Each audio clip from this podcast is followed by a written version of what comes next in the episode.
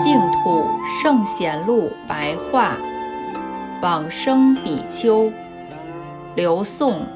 谭参、谭参，江苏广陵人，幼年时即追随远公出家，精勤修习净土行门，并且善于讲经说法，曾注解《维摩诘经》。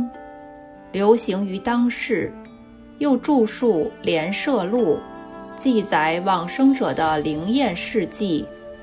刘宋文帝元嘉十七年（公元440年），集合大众，与大众说：“自从庐山东林建寺以来，至今已经五十年了。